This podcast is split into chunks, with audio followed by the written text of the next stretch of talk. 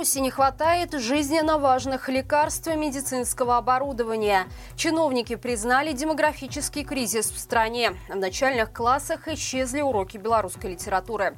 Подробнее обо всем этом я расскажу вам далее. Вы тем временем подписывайтесь и ставьте лайк этому видео.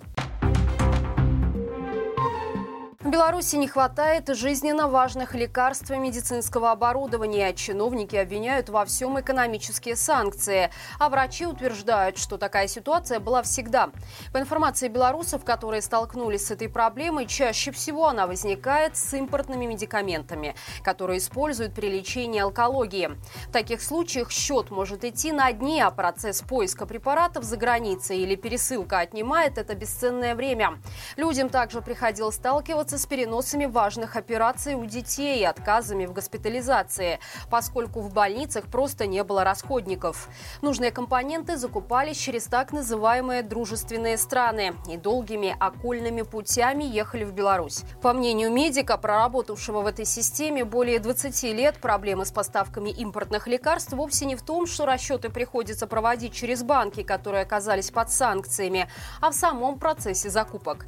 Врачи считают его слишком не неповоротливым. Тем не менее, специалисты признают, что до войны и санкций съездить в Польшу или Литву за необходимым препаратом было значительно проще.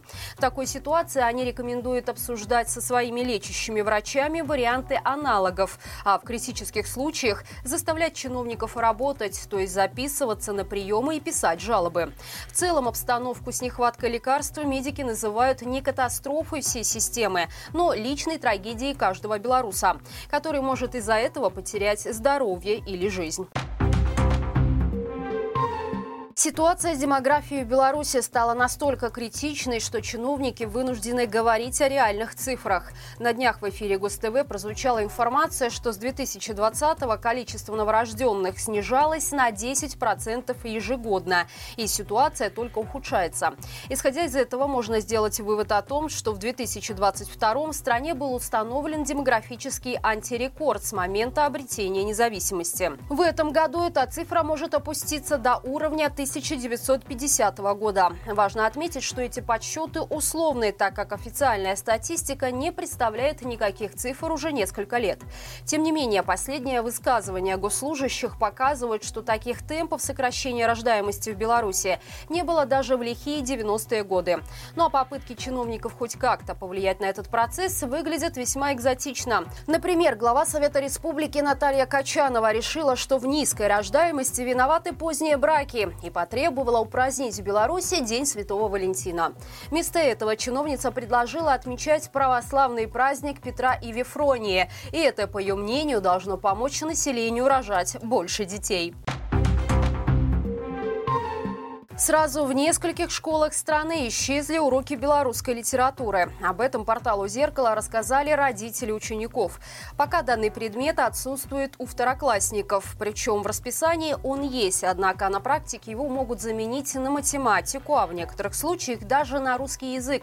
С такой ситуацией уже столкнулись школы Минска, Витебска, Бобруйска, Гомеля и Пинска. В Минском районе о такой проблеме пока не слышали. Однако родители пугает факультатив «Язык родной дружи со мной». Его цель, как указано в учебной программе, владение русским языком как средством общения. Одна из задач – развитие интереса к изучению русского языка как части национальной культуры народа и как к явлению культуры. На этих уроках дети просто сидят и разговаривают на русском. Чтобы научить свое чадо белорусской литературе, родители вынуждены заниматься с ними самостоятельно дома. Многие учителя не знают, почему этот предмет перестали преподавать. И только в одной из витебских школ замдиректора по учебной работе в начальной школе объяснила, что в начале второго класса сначала у детей идет вступительный речевой курс, чтобы подготовить их к изучению белорусского. И только потом происходит деление на язык и литературу. И уже примерно к середине октября изучение предмета должно начаться. В ОБСЕ создали группу друзей демократической Беларуси. Как отметила во время своего выступления перед организацией Светлана Тихановская, это может помочь привлечь режим Лукашенко к ответственности за незаконный вывоз детей с оккупированных территорий Украины. Однако народный лидер отметила, что одних докладов и отчетов в данном случае недостаточно. Необходимы конкретные действия. В первую очередь Тихановская призвала представителей демократических институтов по правам человека и ОБСЕ ОБСЕ потребовать доступ к политзаключенным и к судебным процессам в Беларуси.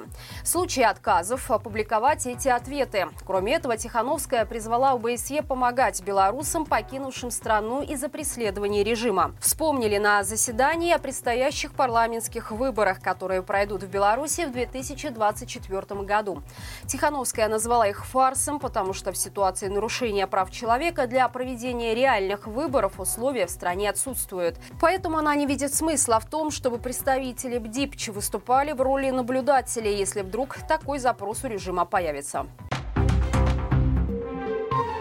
В Беларуси заметно выросли цены на авиабилеты, медуслуги, молочку и хлеб. При этом в Министерстве антимонопольного регулирования заявили, что этим летом инфляция в стране остановилась на исторически низких показателях.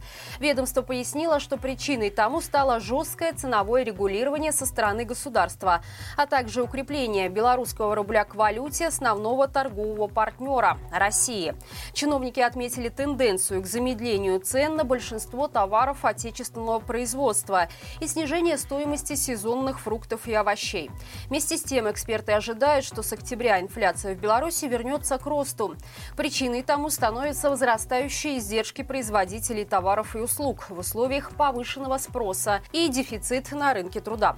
Одновременно наблюдается ускорение инфляции и в России, что также влияет на белорусский рынок. На страну наложены серьезные санкции за нападение на Украину, что обеспечивает рост цен на непродовольственные товары. 45% уехавших белорусов планируют остаться на постоянное место жительства в Польше. Об этом свидетельствуют данные опроса, проведенного Центром диалога имени Юлиуша Мирошевского. В исследовании приняли участие около 1300 респондентов. Более 85% из них уехали из Беларуси из-за страха перед репрессиями. Большая часть опрошенных считает, что Польша сохраняет самое дружественное отношение к белорусам, а жизнь в этой стране гораздо лучше лучше, чем на родине. Кроме того, каждый пятый респондент отметил более широкие возможности для карьерного роста. Польше выше зарплаты и гораздо проще найти работу, соответствующую квалификации и интересам. В исследовании также были представлены проблемы, связанные с пребыванием белорусов в соседней стране. Чаще всего это решение официальных вопросов, установление социальных контактов с поляками и поиск жилья для аренды. Исследование также показало, что большинство белорусов мало общается с поляками. В основном, уехав за границу, они проводят время со своими земляками или представителями других народов бывшего СССР. К слову, еще одну интересную статистику накануне представили в Министерстве внутренних дел Польши. Оказывается, белорусы заняли третье место среди иностранцев, которые покупают в стране недвижимость. За 2022 год наши граждане приобрели там по меньшей мере 1300 квартир.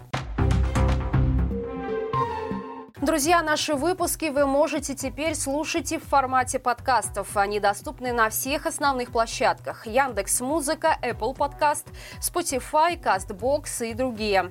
Слушайте, отправляйте друзьям и будьте в курсе происходящего. Спасибо вам за подписки и лайки под этим видео. На этом у меня все. До встречи завтра и живи Беларусь!